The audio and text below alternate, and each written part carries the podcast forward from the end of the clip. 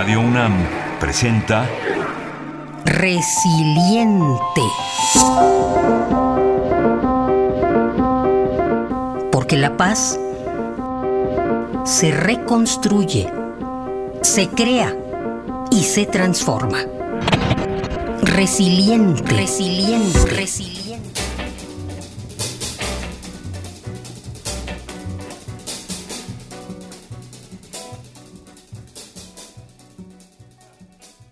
Tawakul Karman y Muhammad Yunus, construyendo caminos hacia la paz.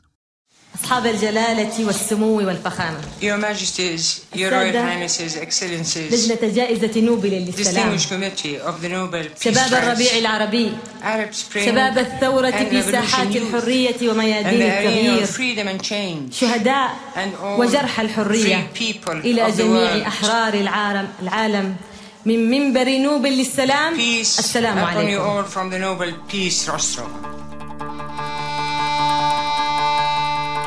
En 2011, la periodista Tawakul Karman recibe el Premio Nobel de la Paz. Se convierte así en la primera mujer árabe y la segunda mujer musulmana en recibir este galardón, gracias a la lucha no violenta por la libertad de expresión y los derechos de las mujeres.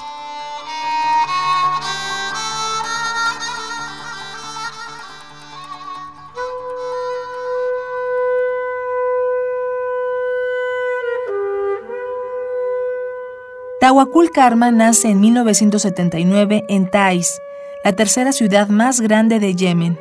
Sus primeros años transcurren en un país inestable políticamente. Más tarde, Tawakul estudia ciencias políticas en la Universidad de Sanaa, la capital del país. Durante estos años, Tawakul Karman es testigo de la unificación de Yemen del Norte y Yemen del Sur en 1990 y de una guerra civil entre las dos facciones hacia 1994.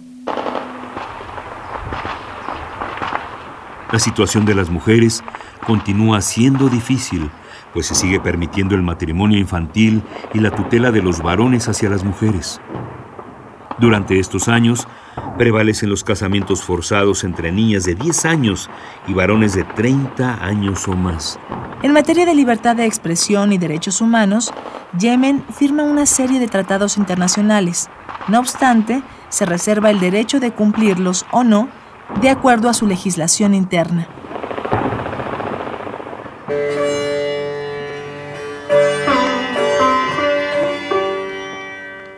Es en este contexto social y político que Tawakul Karman convoca la movilización social y presenta informes periódicos sobre la condición de las mujeres, la libertad de expresión y la situación de los derechos humanos en aquel país.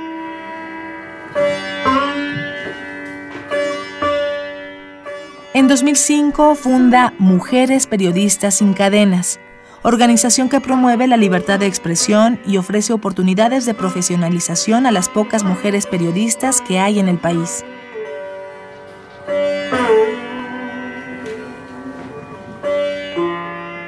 Durante los siguientes años, esta organización documenta cerca de 50 casos de ataques a periodistas, escritores y medios de comunicación en Yemen. Durante cinco años consecutivos, de 2007 a 2011, Tawakul Karman convoca a protestas semanales.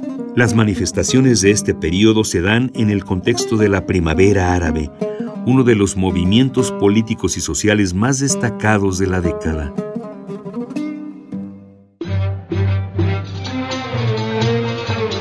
La Primavera Árabe es un movimiento político, social y cultural que responde a las graves violaciones a los derechos humanos y las libertades en aquella región.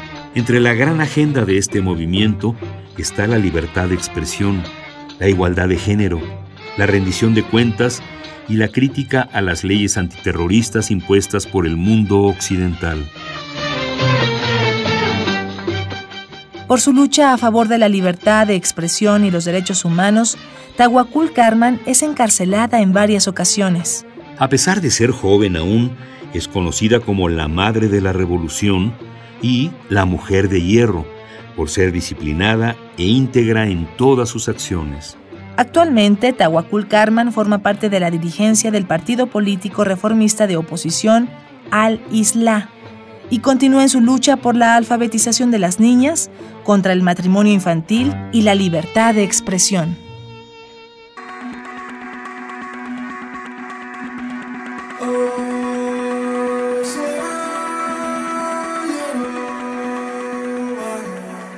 De acuerdo con cifras del Banco Mundial, hay 896 millones de personas que subsisten con menos de un dólar al día.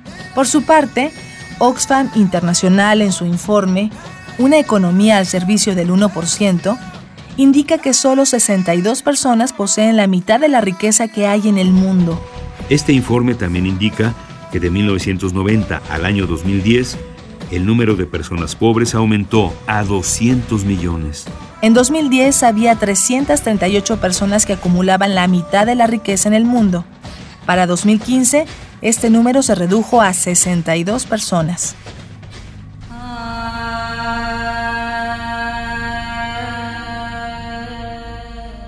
Estas cifras se traducen en menores oportunidades de educación, salud y en general al acceso de servicios básicos para miles de millones de personas en el mundo. Como respuesta, cientos de organizaciones y especialistas alrededor del planeta plantean propuestas para transformar esta inequidad.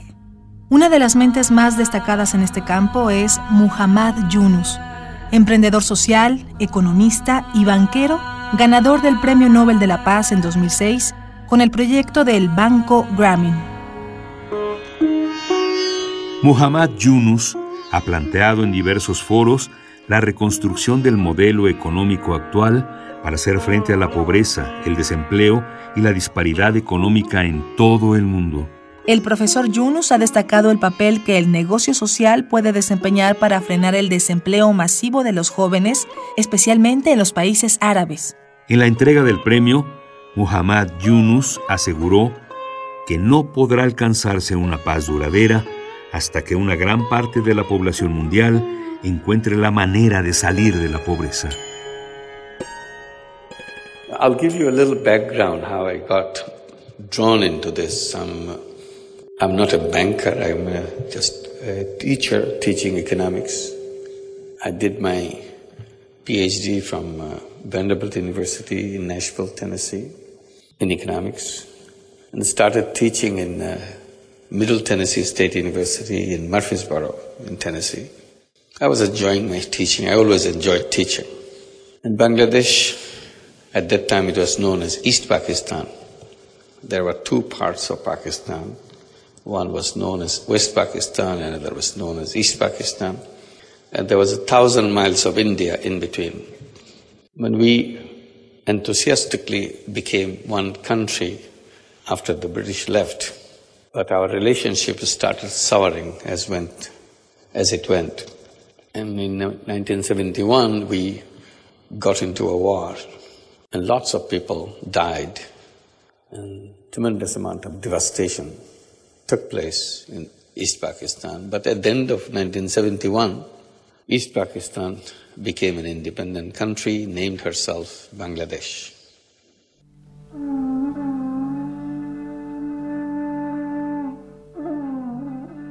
Una de las propuestas más destacadas de este economista es el impulso a los microcréditos para que propicien lo que él llama el desarrollo desde abajo. Durante mucho tiempo, los créditos para la gente pobre sin respaldo financiero parecían una idea imposible. El profesor Muhammad Yunus inició un proyecto desde hace varias décadas a través del banco Grameen. Además de otorgar microcréditos a personas desfavorecidas económicamente, esta iniciativa impulsa el emprendimiento de proyectos productivos y sociales.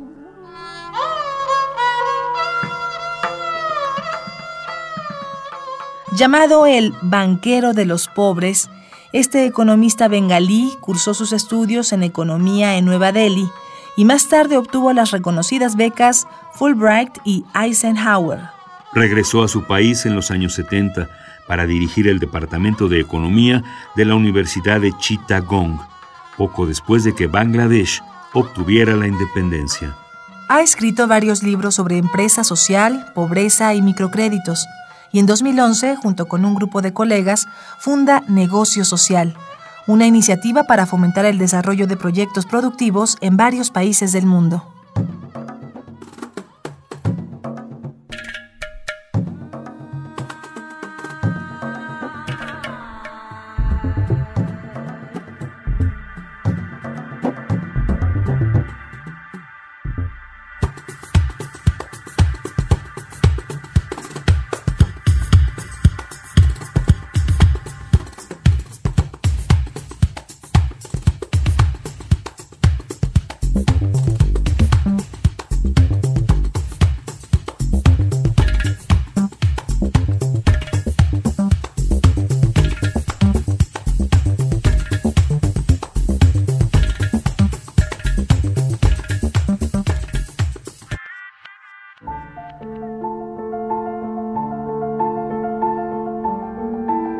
Si deseas ponerte en contacto, escribe a resilienteradio.gmail.com o a radio.unam.mx.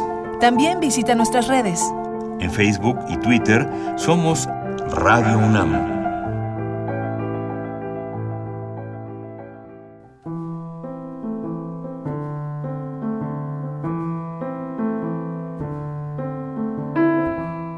Idea original y guion María Teresa Juárez. Voces Juan Stack. María Sandoval. Controles técnicos Miguel Ángel Ferrini. En la producción de Arfaxad Ortiz.